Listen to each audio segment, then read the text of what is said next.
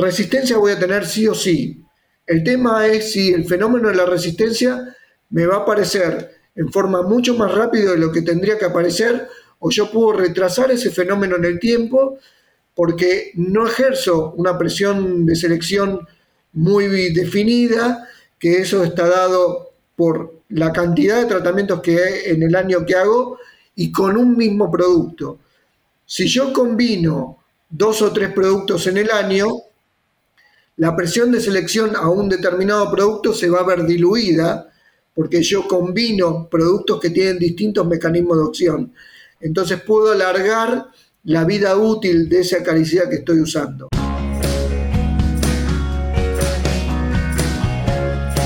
Bienvenidos a Carnecast, una línea directa con los principales referentes de la industria ganadera. Carnecast solo es posible gracias al apoyo de empresas innovadoras que creen en la educación continua. Genofeed, biotecnología simple, rentable y sustentable para la producción ganadera. Síguenos en redes sociales y Spotify para tener acceso a información de calidad, continua y de acceso gratuito. Buenas tardes, bienvenidos a Carnecast. Eh, soy Mauro Venturini y hoy tengo el agrado de compartir esta charla con el doctor Cristian Cutulé. Buenas tardes, Cristian, tanto tiempo, ¿cómo estás? ¿Qué tal? Buenas tardes, Mauro. Muchas gracias por la invitación. No, al contrario, gracias a vos por tu tiempo. Bueno, les comento, Cristian eh, es un técnico de INTA, ya nos va a contar con más detalle su background, pero a modo de introducción les quiero comentar de que eh, Cristian es especialista en el tema de resistencias y tratamientos contra ácaros, específicamente garrapatas, que es el tema central para el día de la fecha. Así que Cristian, te pido si querés presentarte, contarnos un poco tu historia, tu background y bueno, acerca de los resultados de tu doctorado en Australia y tu retorno a Argentina para trabajar en INTA, donde te encontrás eh, ejerciendo la profesión hoy. Bueno, eh, yo soy egresado de la Universidad Nacional del Centro de la provincia de Buenos Aires, en Tandil, egresé en el año 96 como veterinario, después hice prácticas de laboratorio y a campo en San Carlos de Bolívar, y en el año 97 me presenté a INTA Castelar para una beca, una beca de iniciación, donde mi director de beca fue Carlos Sedi y en el tema que yo me había postulado era el tema de resistencia a drogas antihelmínticas. Bueno, ahí empecé con el tema de como beca de iniciación, después beca de perfeccionamiento y en el año 2005 tuve la oportunidad de de poder viajar a Australia a hacer mi doctorado, financiado por INTA, donde en Australia lo que hice fue, mi doctorado fue en genética de poblaciones de la garrapata común del ganado bovino, que básicamente era ver eh, el tema de las distintas poblaciones, a ver cómo se podía eh, originar el problema de la resistencia, ya sea por fenómenos de presión de selección de los tratamientos, o por traslado de las garrapatas a través de los animales que van viajando y van originando casos de resistencia sin necesidad de aplicar un tratamiento. Eh, después volví en el año 2010 en Argentina y desde el 2010 hasta la fecha me ocupo de mantener una cepa de laboratorio en, el laboratorio, que es, eh, digamos, la tenemos caracterizada como susceptible a la mitraz, está limpia de hemoparásitos y es la cepa que nosotros usamos para poner a punto las técnicas in vitro para poder determinar resistencia a otros acaricidas, no solamente a la mitraz, sino a los acaricidas químicos que se usan normalmente para el control de la garrapata, como son los piretroides, la ivermectina, el fipronil, el flasurón es un punto aparte a tocar porque hoy en día se está trabajando en técnicas de laboratorio para tratar de, hacer una prueba de diagnóstico, pero por el mecanismo de acción de esta droga todavía está, digamos, en investigación esa técnica. Perfecto. Bueno, ya vamos a entrar en detalles en todos estos temas de, que acabas de mencionar, pero para empezar, yo quisiera que nos definas qué es el fenómeno de resistencia. Si bien cuando hablamos de resistencia todos más o menos nos hacemos una idea de qué significa, pero técnicamente, ¿cómo lo definirías? Bueno, la resistencia es una capacidad adaptativa, evolutiva de la garrapata, como un mecanismo de defensa de la misma, que ante un tratamiento en el cual normalmente a una determinada dosis la garrapata se moría, sobrevive al tratamiento, produce descendencia y bueno, esa garrapata resistente, resistente que al principio su porcentaje en la población es muy baja, no es detectable, pero a medida que nosotros vamos haciendo tratamientos, eh, vamos suprimiendo la población susceptible, la presión de selección hace que prevalezca las garrapatas resistentes y se dice que normalmente cuando hay un 20% de individuos resistentes en una población, ya la característica se hace evidente, por ejemplo, cuando uno efectuamos un tratamiento y vemos que antes de que termine el periodo de persistencia de un determinado acaricida, volvemos a tener animales con garrapatas. Eso sería a campo normalmente como se visualiza alguna falla en el tratamiento que no necesariamente es resistencia, porque hay que averiguar realmente si es producto de una mala aplicación del producto o que la garrapata desarrolló resistencia a esa droga en particular, a esa droga o a otras drogas. Perfecto. ¿Cómo se desarrolla en la, biología del, del, ácaro en este caso, la resistencia. Y digo del ácaro porque en general los principios pueden ser aplicables a otros tipos de parásitos, incluso a bacterias también, la resistencia a los antibióticos. Pero recién hablabas de, presión de selección y ahí entro un poco en el tema de frecuencias de tratamientos, dosis, etcétera. ¿Cómo eh, podemos evitar que una mala praxis del ser humano eh, pueda ayudar al, parásito a que genere resistencia a los tratamientos. Eh, está bien, Mauro, está, está, muy bien el punto que tocaste. Eh, por empezar, vamos a decir que, que la aparición de resistencia es algo inevitable. No es que vamos a, por más que nosotros hagamos bien los tratamientos, no vamos a evitar que aparezca la resistencia. Lo que sí podemos hacer es retrasar la aparición de, de este fenómeno o acelerarla cuando nosotros ejercemos una presión de selección muy grande, que lo que se habla de cuando uno hace una presión de selección muy grande es cuando usa siempre un mismo acaricido o distintos acaricidas, pero que tienen un mismo mecanismo de acción, y generalmente se habla de que cuando uno hace más de cinco tratamientos en el año, está ejerciendo una presión de selección suficiente como que como para que acelere la aparición de, resistencia en el tiempo. No hay una determinada cantidad de tiempo donde uno puede decir, bueno, yo uso este acaricida y sé que voy a tener resistencia a los 3, a los 5 años, porque eso depende de muchas variables. Eh, por ejemplo, no solamente está implicado el uso del acaricida, sino también que puede ser que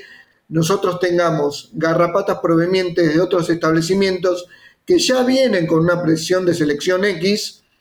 y nosotros usamos un determinado producto y al poco tiempo esa garrapata desarrolla resistencia a ese producto que nosotros usamos por ahí tres, cuatro veces al año. Pero ya venía con un historial de que la garrapata en otros establecimientos donde, por ejemplo, se había hecho eh, la cría del animal y después se manda a engordar a otro lado, ya había tenido tratamientos con un determinado producto, cuando nosotros incorporamos animales que no están libres de garrapata, al estar en contacto nuevamente con una droga donde ya había sido expuesta la garrapata, desarrolla el fenómeno de resistencia en un tiempo mucho más acelerado que normalmente lo que le tomaría la garrapata de desarrollar. Eh, por eso es importante conocer, eh, primero, cuando uno va a hacer un tratamiento antihelmíntico o acaricida, hacer una prueba de laboratorio que me permita saber el estatus, la situación actual donde estoy parado, para saber si el, el, organismo blanco al cual yo voy a tratar, en este caso la garrapata, es susceptible a la droga que yo le voy a aplicar. Normalmente estas pruebas no se hacen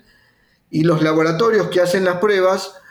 son requeridos o son llamados o, son contactados cuando el problema ya es evidente.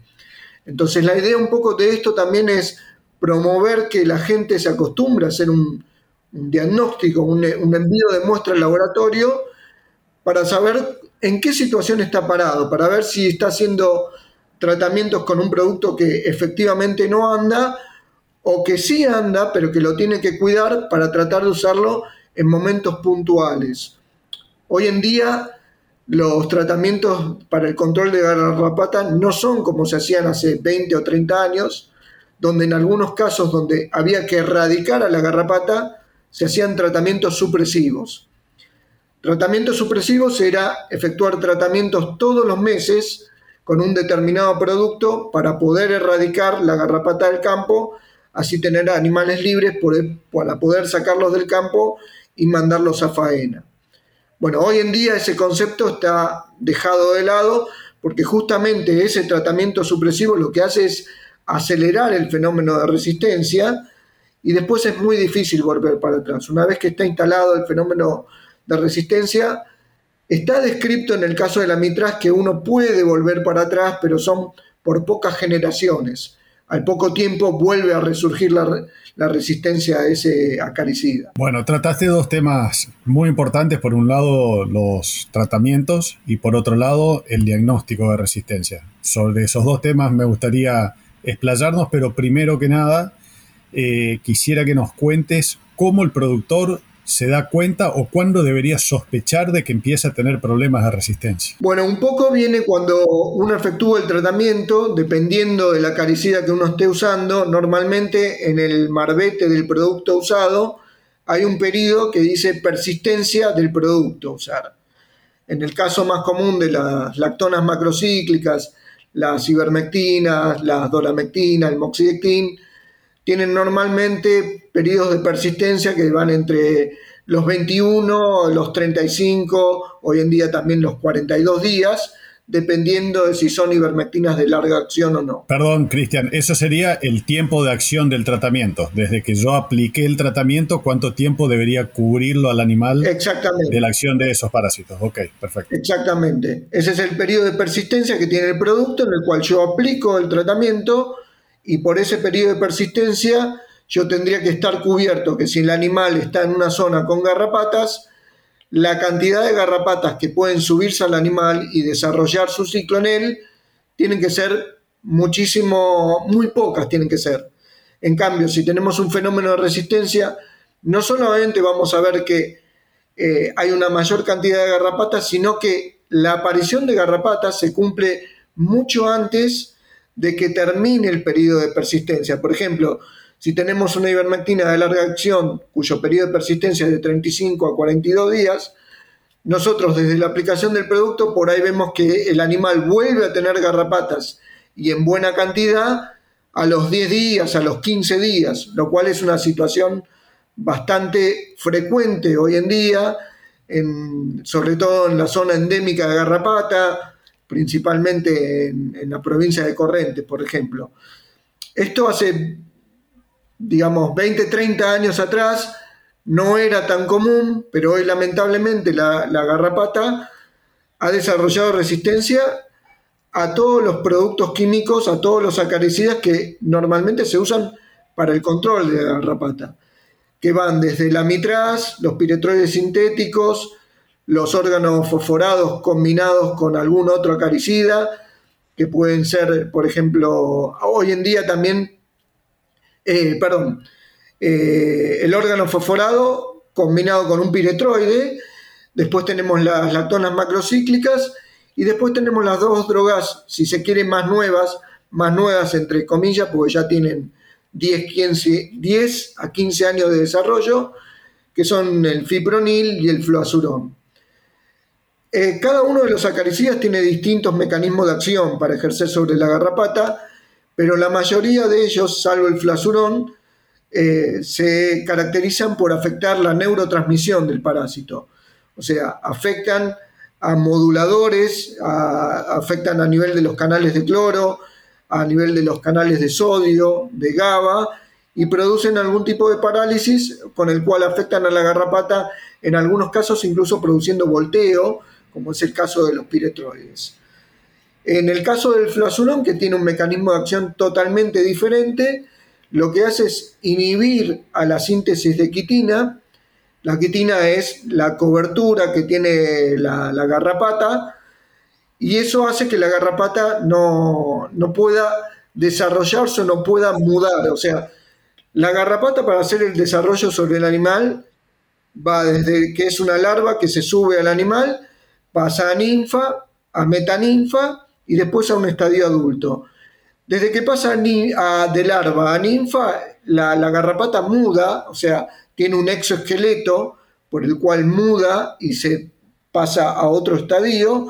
Y bueno, el fluazolón lo que actúa es inhibiendo la síntesis de quitina, con lo cual el desarrollo de la garrapata en los distintos estadios se ve afectado.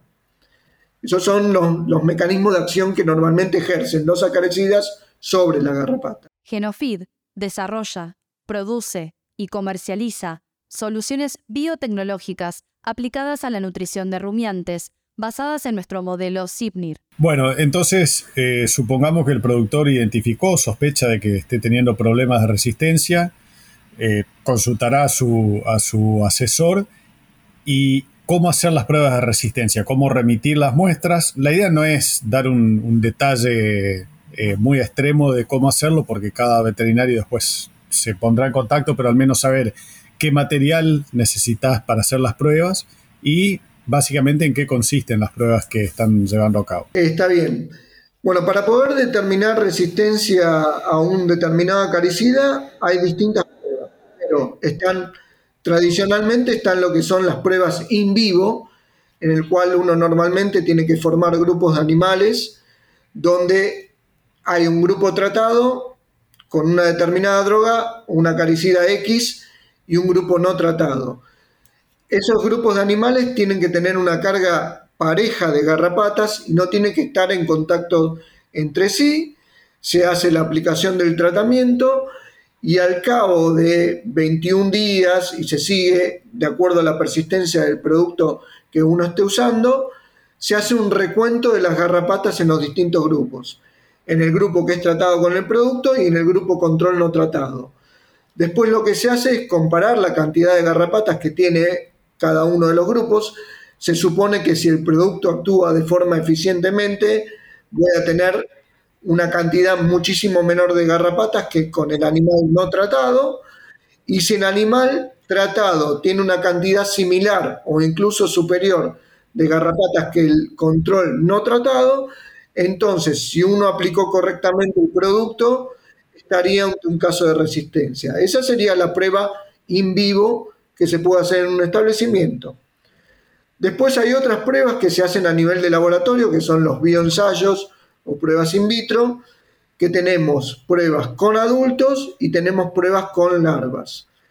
Dentro de lo que son las pruebas con adultos está la prueba de inmersión de adultos, que lo que usa es la garrapata, la hembra, ese porotito que está sobre el animal, que es la hembra, que una vez que fue fecundada por un macho está llena de sangre, es la que se va a desprender al suelo y va a poner los huevos de garrapata. Bueno,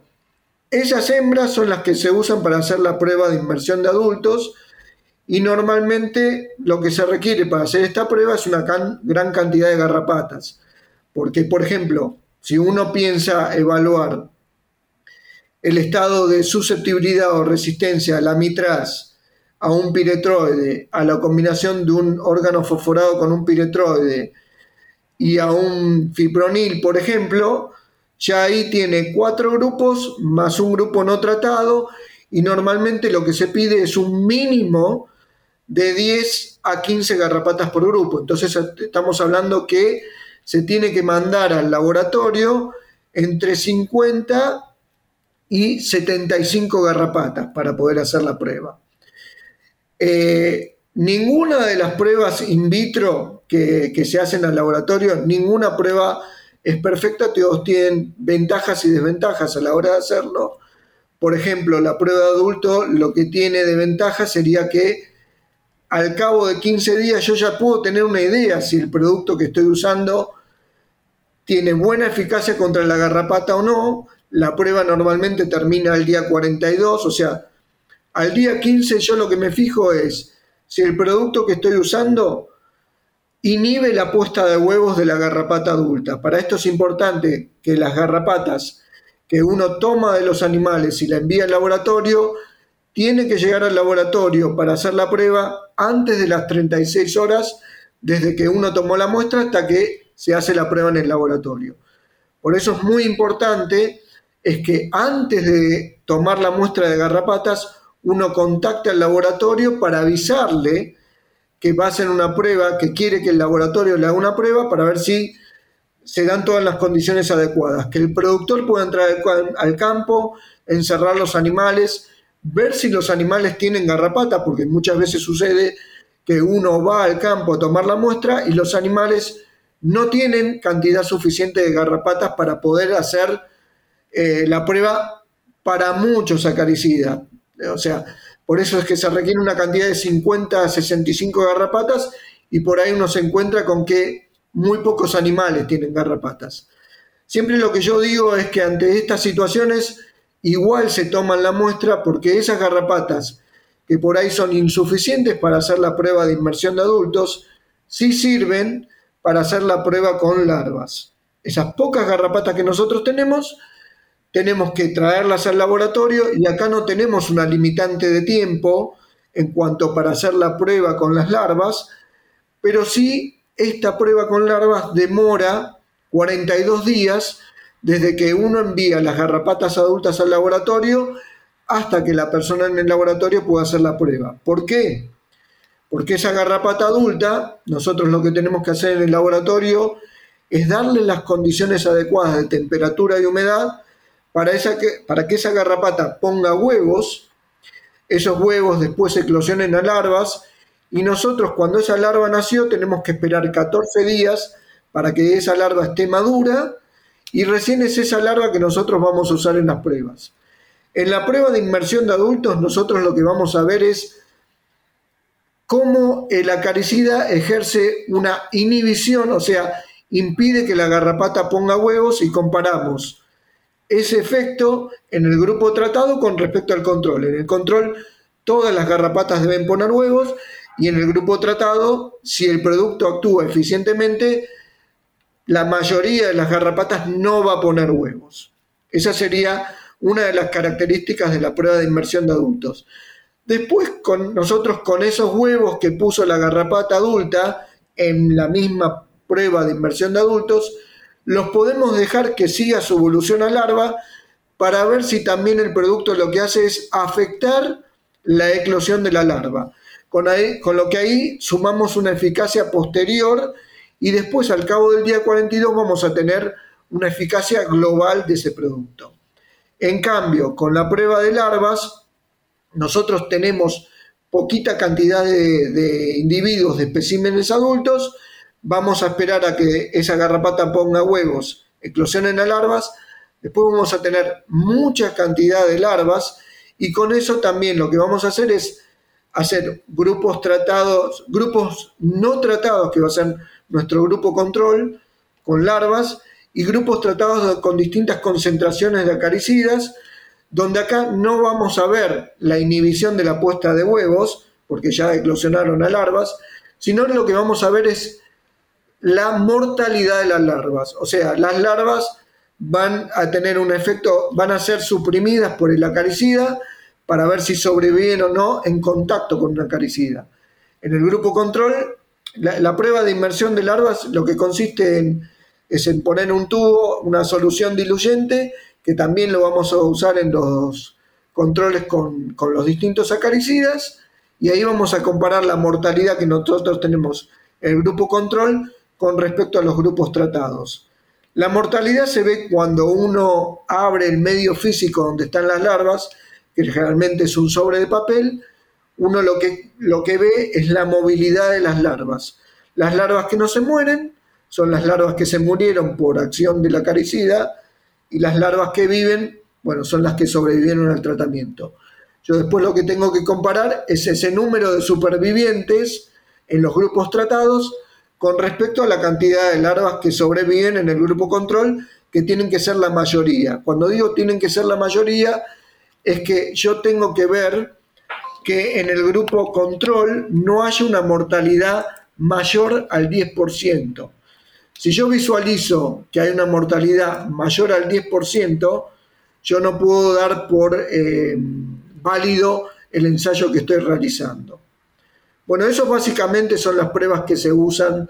eh, cotidianamente a nivel de laboratorio y mencioné algunas de las ventajas y desventajas entre una prueba y otra. Sí, perfecto. Como para sacar en limpio entonces, llevándolo a, situación del productor o del veterinario de campo, a tener en cuenta que se necesita una cantidad importante de, de, garrapatas para poder hacer las pruebas y que el tiempo necesario, depende de la prueba que se haga, puede ser relativamente largo, que también responde a los días del ciclo del ectoparásito, ¿verdad? Sí, una sola aclaración. Eh, o sea, se necesita una cantidad grande de garrapatas para la prueba de inmersión de adultos y el tiempo es un límite importante porque la muestra tiene que llegar antes de las 36 horas desde que uno toma la muestra en el campo hasta que se hace la prueba en el laboratorio. Ahora, para el caso de, la prueba con larvas, no es tan importante la cantidad de adultos que uno puede remitir al laboratorio, Tampoco es un factor el tema del tiempo, porque si en el trayecto, desde que uno toma la muestra, por ahí pasan las 36 horas, lo más probable es que algunas garrapatas empiecen a poner huevos ahí y uno rápidamente las acondiciona en el laboratorio para que después eh, sigan su curso como larvas. No es lo deseable, pero digamos, puede pasar eso. El tema sí es que para la prueba de inmersión de adultos uno puede tener un resultado a los 15 días en cambio, con la prueba de, larvas, uno recién lo va a tener después de siete semanas, al día 42-43. Esas son las, las dos diferencias notables, digamos, entre las pruebas. Ok. Bueno, eh, Cristian, entonces eh, se hace la prueba de resistencia, supongamos que vos diagnosticás la, que existe resistencia a uno, dos o tres principios activos.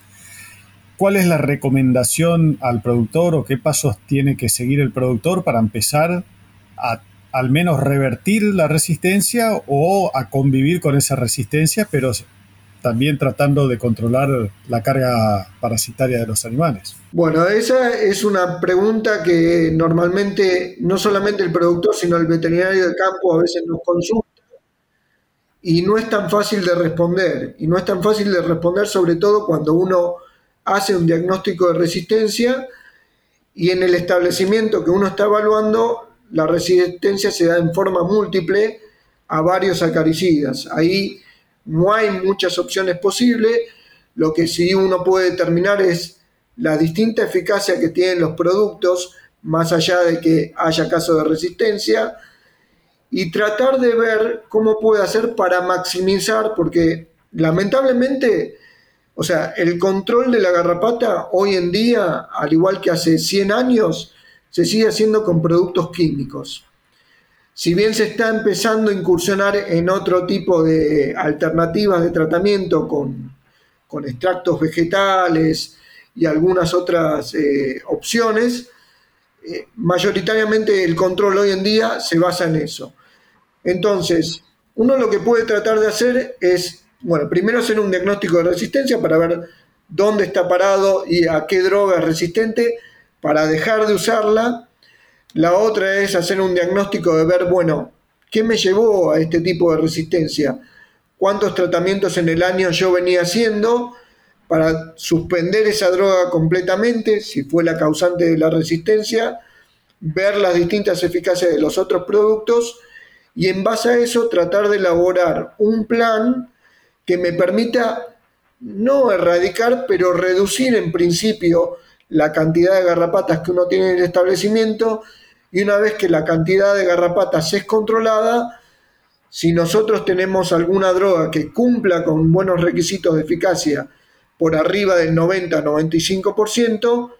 pensar en una erradicación. Pero una erradicación hoy en día no es tan fácil de decir porque no es solamente que yo tengo que cuidar el porcentaje de eficacia que yo tengo en mi campo, sino también en los establecimientos vecinos. Eh, no es solamente una cuestión de los productos que yo uso en el campo, sino el estado de los alambrados, la cantidad de animales que uno eh, trae de otros establecimientos para que hagan eh, engorde, por ejemplo, o, o que yo traslado de un campo a otro. Entonces son varios factores. Uno de los factores, por supuesto, es la aplicación de drogas y la frecuencia con que yo uso esa droga. Pero después hay aspectos de manejo. Y para poder controlar, por eso digo que no es una pregunta sencilla de responder, también depende la estrategia que uno puede manejar de acuerdo a las instalaciones que yo tenga en el establecimiento. En la década del 80, en la década del 90 era muy común que en la zona de campos con garrapatas que haya bañaderos. Los bañaderos normalmente se cargaban o con amitraz o con piretroides sintéticos. Hoy en día también esos bañaderos se usan con eh, órganos fosforados que están combinados con piretroides. Pero como decía anteriormente, la garrapata ya desarrolló resistencia al amitraz, a los piretroides, a la combinación de los órganos fosforados y los piretroides, y también a los productos que se usan en forma inyectable, como son las avermectinas, las lactonas macrocíclicas,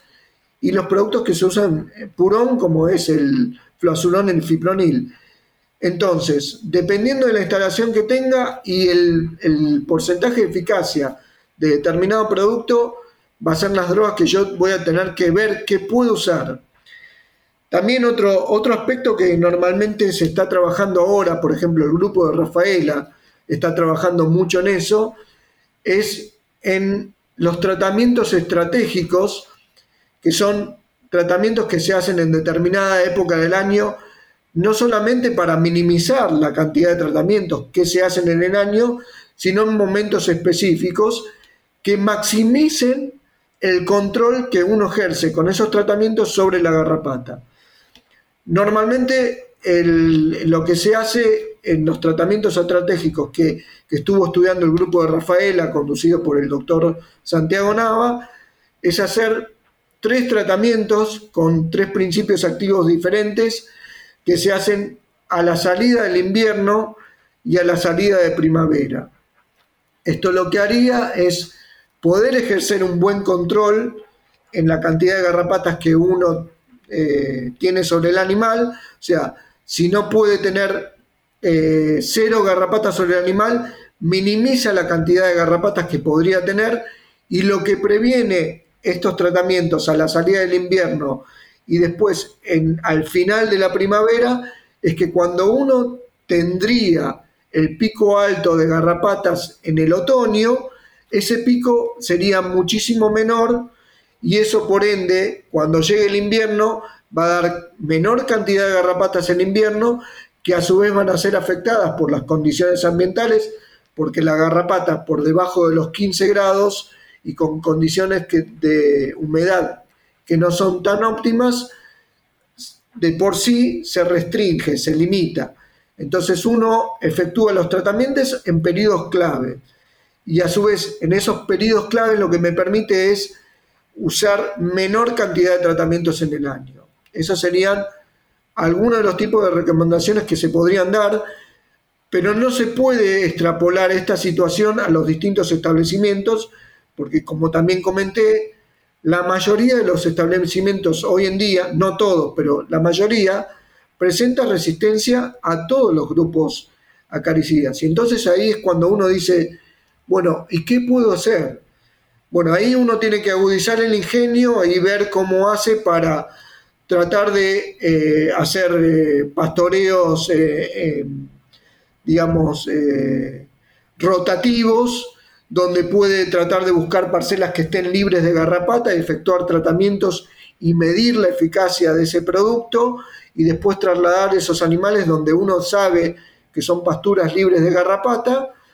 y tratar de ir rotando el pastoreo de estos animales para que las garrapatas que están normalmente en el campo, si tienen un periodo donde no tienen posibilidad de subirse a un huésped en un periodo que va de los 90 días en adelante, se limita la viabilidad de esas larvas para poder infectar un animal. Ahora, ¿esto es posible en todos los establecimientos? Y bueno, eso va a depender no solamente de la cantidad de animales que uno tenga, sino de, la disponibilidad forrajera también que tenga para poder hacer el traslado de esos animales a las distintas parcelas y que esas parcelas tengan el alimento suficiente para poder mover esa cantidad de animales. Y hay que hacer un seguimiento bastante intensivo de esos animales. No es dejar los animales al libre albedrío, digamos. Hay que estar más encima de los animales para ejercer un buen control. Sí, está perfecto el, concepto de conocer e integrar los conocimientos. Lo mismo pasa con los parásitos internos, de la fase de vida parasitaria, pero también la fase de vida libre. Porque muchas veces la clave está en saber manejar bien la fase de vida libre para ser un poco más óptimo y más eficaz en, el tratamiento de la fase de vida parasitaria. Em, creo que pasa por ahí el gran problema. Yo por lo menos que vengo del, norte del país, eh, uno de una de las causantes de que se aceleró tanto el tema de la resistencia fue ese desconocimiento y bueno, después el uso indiscriminado de determinados principios activos. A propósito de resistencia, Cristian, eh, contanos cómo está regionalizado el país de acuerdo a las resistencias a los diferentes principios activos. Bueno, eh, eso es difícil de regionalizar porque en realidad habría que hacer un estudio a nivel país y esa foto que uno toma en determinado momento varía a lo largo del tiempo, porque justamente es una foto en un momento determinado y si yo hago la prueba de resistencia para decir, bueno, en la zona de corrientes quiero ver si hay resistencia a la mitraz y a la combinación de los piretroides con el órgano fosforado, me va a dar un determinado resultado que al año siguiente probablemente se mantenga, pero después puede desarrollar otro tipo de resistencia. Lo que sí podemos decir es que el fenómeno de resistencia está diseminado por todo lo que es la zona endémica de garrapata en nuestro país, que sería mayoritariamente en el NEA, en las provincias de Entre Ríos, Corrientes, eh, Santa Fe, la parte centro y norte de Santa Fe, que la garrapata con este cambio climático donde ya tenemos temperaturas, a lo largo del año tenemos habitualmente temperaturas bastante cálidas que hace unos años no teníamos, la garrapata se ha ido extendiendo hasta el sur. Entonces eso a su vez ha hecho que el control de la garrapata se se haya hecho mucho más difícil que antes porque está en zonas donde antes no había e incluso en zonas de tambo. Porque una cosa sería el tratamiento en, lo que es la zona de cría o de engorde de animales de, raza carnicera y otra cuando la garrapata invade los tambos y ahí tenemos el problema de los tratamientos porque si cualquier tratamiento que, nosotros apliquemos va a tener su impacto en la leche y esa leche no puede ser destinada a la, industria por los residuos que tiene de los productos que nosotros apliquemos y es un problema en sí.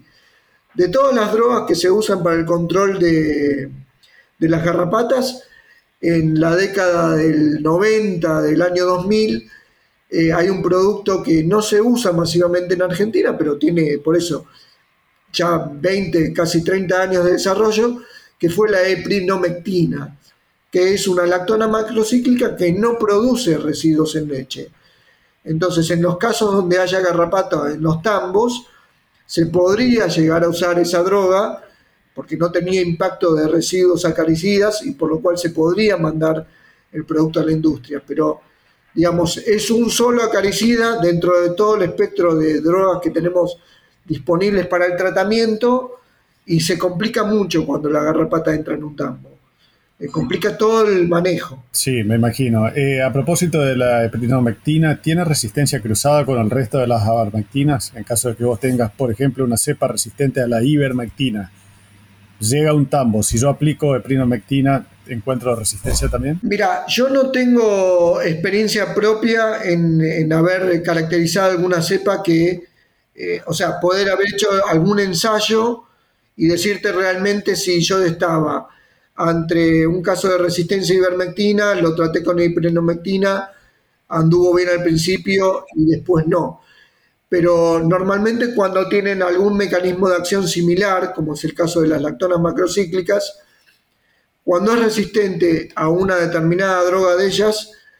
la otra, que comparte el mismo mecanismo de acción, al principio puede andar bien, pero ese andar bien te puede durar uno o dos años.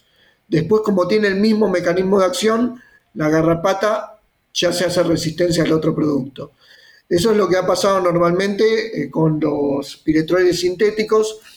donde normalmente uno usaba cipermetrina y al principio no había problema, donde empezaba a haber problemas, bueno, usaba el flumetrin, andaba bien y después ya tenía, sea, no podía usar ninguno de los piretroides sintéticos y tenía que usar algún otro grupo químico. Eh, entonces, no tengo experiencia particular para contestarte esa pregunta, pero la lógica diría que si comparten el mismo mecanismo de acción, en un corto tiempo, dependiendo de la frecuencia de uso de ese producto, y lo más probable es que desarrolle resistencia, porque si volvemos al inicio de la charla, eh, resistencia voy a tener sí o sí. El tema es si el fenómeno de la resistencia me va a aparecer en forma mucho más rápida de lo que tendría que aparecer, o yo puedo retrasar ese fenómeno en el tiempo porque no ejerzo una presión de selección muy definida, que eso está dado por la cantidad de tratamientos que hay en el año que hago y con un mismo producto. Si yo combino dos o tres productos en el año, la presión de selección a un determinado producto se va a ver diluida porque yo combino productos que tienen distintos mecanismos de opción. Entonces puedo alargar la vida útil de esa acaricida que estoy usando. Esto no quiere decir que lo voy a poder usar indefinidamente, pero sí lo que voy a hacer es retrasar la aparición de resistencia en el tiempo. Sí, está entendido perfecto. La clave de, de la rotación de principios activos. Así que el mensaje para quienes tengan en el campo todavía bañaderos es que no los desarmen, que no los, no los tapen, no los pongan en desuso porque en algún momento puede ser incluido en la rotación de estrategias o principios activos para alargar la aparición o, demorar la aparición de resistencia. Eh, Cristian, ¿cuál es el principio activo que se ve con más frecuencia de que haya presentado resistencia? Y hoy en día eh, en los casos que tuvimos en, Corrientes, eh, hay muchos casos de resistencia a la ivermectina, que esto puede ser producto también, no solamente porque eh, se usa como una droga para control de la garrapata, sino que la ivermectina se usa también para el control de endoparásitos. Entonces, cuando uno está efectuando un tratamiento, si bien puede estar focalizando ese tratamiento al tratamiento de la garrapata por en sí mismo, Normalmente a lo largo del año, por ahí, por distintas situaciones, uno usó ese producto para el control de endoparásitos. Y ese control de endoparásitos indirectamente está también ejerciendo una presión de selección sobre las garrapatas. Sobre todo por eso, en la zona donde, eh, donde convive los parásitos gastroestendilales con la, con, la, con la garrapata, es frecuente que, por ejemplo, bueno, hoy en, día, hoy en día es muy común el uso de ivermectina, pero cuando recién se empezaban a usar, era una droga que daba muy buen resultado porque controlaba tanto endo como ectoparásitos. Pero después, en algunos casos, cuando se empezó a tratar de controlar con, a la garrapata con ivermectina, veían que rápidamente desarrollaba resistencia. Y eso es porque ya se venía usando esa droga para el control de los endoparásitos. Una historia similar también pasó con el uso de los piretroides. Hoy en día no es tan común o no se oye tanto de el tema del control de la mosca de los cuernos, pero en la década del 80 y del 90 era común que los productores se quejaran y dirían, eh, bueno, tengo mosca de los cuernos, ¿qué podemos hacer para tratarla? Se usaban caravanas con piretroides sintéticos o los mismos baños con piretroides eso controlaba la mosca de los cuernos, pero cuando había poblaciones de garrapatas, también indirectamente, porque esos, esos tratamientos que estaban focalizados al control de la mosca, indirectamente estaban seleccionando resistencia para la garrapata. Entonces, a veces se da una, resistencia, un desarrollo de la resistencia cuando uno no está apuntando a un parásito en particular. Pero que comparten la misma droga, digamos. Está bien. Eh, Cristian, hoy comentaste sobre tratamientos alternativos y algunas investigaciones que están haciendo ustedes con extractos vegetales. ¿De qué se trata y en qué etapa de la investigación se encuentran, en qué grados de avance? Sí, un poco viene a cuento de la resolución, la última resolución de, del SENASA para el control de la garrapata, que fue del año 2017, la resolución 382 que lo que busca promover es eh, el uso estratégico de los acaricidas, no solamente para minimizar el desarrollo de resistencia, sino también para producir la menor cantidad de residuos de los acaricidas en los tejidos de los animales. Entonces, un poco pensando en que la garrapata ya desarrolló resistencia a la mayoría de los productos químicos que conocemos, y que están disponibles en el mercado y que el desarrollo de una nueva molécula lleva muchos años de desarrollo y mucho dinero de inversión, eh, nosotros buscamos en la bibliografía y en otros países que ya habían eh, evaluado principios activos provenientes de, plantas o de árboles. Nosotros en particular lo que hicimos eh, fue a través del árbol del paraíso, con los frutos del, árbol de paraíso, extraer extractos vegetales y ese extracto crudo, así como está, enfrentarlo a las garrapatas y ver si tenía algún tipo de efecto. Bueno, nosotros probamos distintas concentraciones y vimos que realmente tiene un efecto no solamente para inhibir la puesta de huevo de las garrapatas, sino que también eh, afecta la eclosión de esos huevos para que se transformen a larvas. Y últimamente lo que hicimos fue también eh, pruebas de, con larvas, donde también se vio afectada la, habitabilidad de las larvas cuando se enfrentaba a estos extractos. Eh, lo que estamos abocados hoy en día, porque fueron pocas pruebas, habremos hecho unas 20 pruebas con adultos y unas 15 con, larvas, es determinar qué concentración del extracto mataba completamente a las garrapatas o inhibía la puesta de huevos. Y una vez que determinamos esa concentración, lo que estamos abocados ahora es hacer una curva donde podemos determinar la concentración efectiva 50, que ese valor nos va a permitir poder usar para comparar nuestra cepa que nosotros mantenemos en el laboratorio con cepas de campo, para ver si la cepa de campo es más susceptible al, producto que nosotros estamos usando, que en este caso es el fruto de paraíso, con respecto a nuestra cepa de laboratorio. Muy interesante. La verdad que ojalá que puedan encontrar resultados positivos eh, a la brevedad, porque como bien desarrollaste, hay zonas en el país donde no quedan más herramientas que sean tan eficientes como en sus principios. Y además, ojalá que los usuarios aprendamos a, tener los cuidados que corresponden para extender la vida útil y efectiva de, esto, de este nuevo tratamiento lo máximo que se pueda. Así que eh, es una buena noticia. Ojalá que puedan seguir adelante. Cristian, eh, el tiempo pasa volando, da para hablar mucho más sobre este tema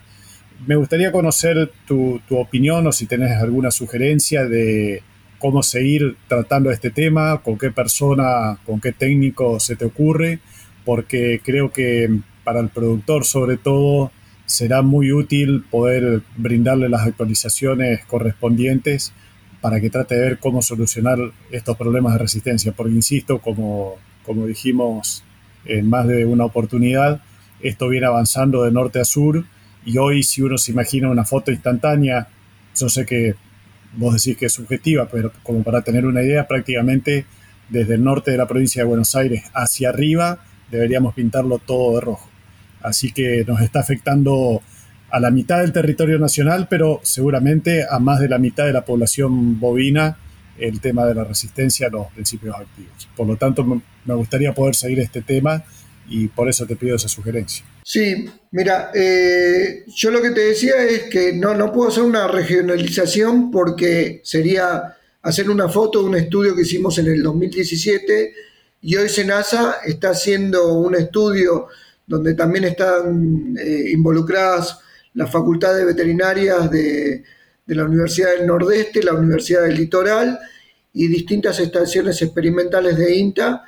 donde están tratando de hacer un diagnóstico de situación de la resistencia actual. Pero eso también va a ser una foto de hoy que después va a cambiar, pero eso les va a servir para saber dónde están parados. Con respecto a cómo seguir con este tema, yo creo que, bueno, también lo comenté en la charla, que es una pregunta recurrente,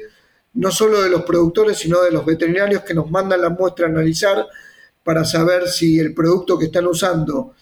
es efectivo o no, o están ante un caso de resistencia, es cómo hacemos para sacarnos la garrapata de encima cuando tenemos la resistencia presente en nuestros establecimientos. Bueno, para eso yo mencioné también que el grupo de Rafaela, eh, que está comandado por el doctor Santiago Nava, tiene experiencia de campo de los distintos tratamientos estratégicos que está haciendo y sería una, buena opción para consultarlo, eh, tanto él como por ejemplo también Julio Reggi, que es un veterinario que eh, antes trabajaba para la industria estaba en el laboratorio Novartis, pero hoy se dedica a la, actividad privada. No solamente es veterinario, sino también productor agropecuario y tiene mucha experiencia de campo, eh, donde puede eh, dar una opinión muy valorable sobre la situación eh, en la provincia de Corrientes, como está hoy en día el tema de la resistencia y qué se podría hacer a futuro eh, para tratar de controlarla. Yo ya no digo de erradicarla porque la garrapata hace años que sigue en nuestro país, eh, tenemos zonas endémicas y son, muy pocos los países que pudieron erradicarla. O sea, para Estados Unidos pudo erradicarla en el sur de lo que es la parte de Texas, pero recurrentemente tiene brotes cuando pasan animales de, México a la frontera con Texas. Entonces, si bien está radicada, tienen algunos brotes. Eh, bueno, yo creo que, bueno, volviendo a, las personas, tanto Santiago Nava como Julio Reggi podrían ser buenos, buenos representantes para ahondar en lo que es el tema de tratamientos a campo y el control de la garrapata. Bueno, muchas gracias por la sugerencia y Cristian, de nuevo, muchísimas gracias por, por tu tiempo porque nos actualizaste un montón sobre este tema y, insisto, es de, mucho interés y de mucha preocupación para la mayoría de las personas que están involucradas en la producción de carne bovina. Muchas gracias, Cristian, y un gusto haber compartido con vos. Bueno, yo te agradezco a vos, Mauro, y a Fabricio por la invitación a poder hablar de este tema. Y bueno, hasta la próxima vez. Será hasta la próxima. Muchas gracias. Saludos, gracias. Si te gustó este episodio, no dejes de compartirlo con otros profesionales para que más personas puedan tener acceso a la palabra de los principales referentes de la industria ganadera.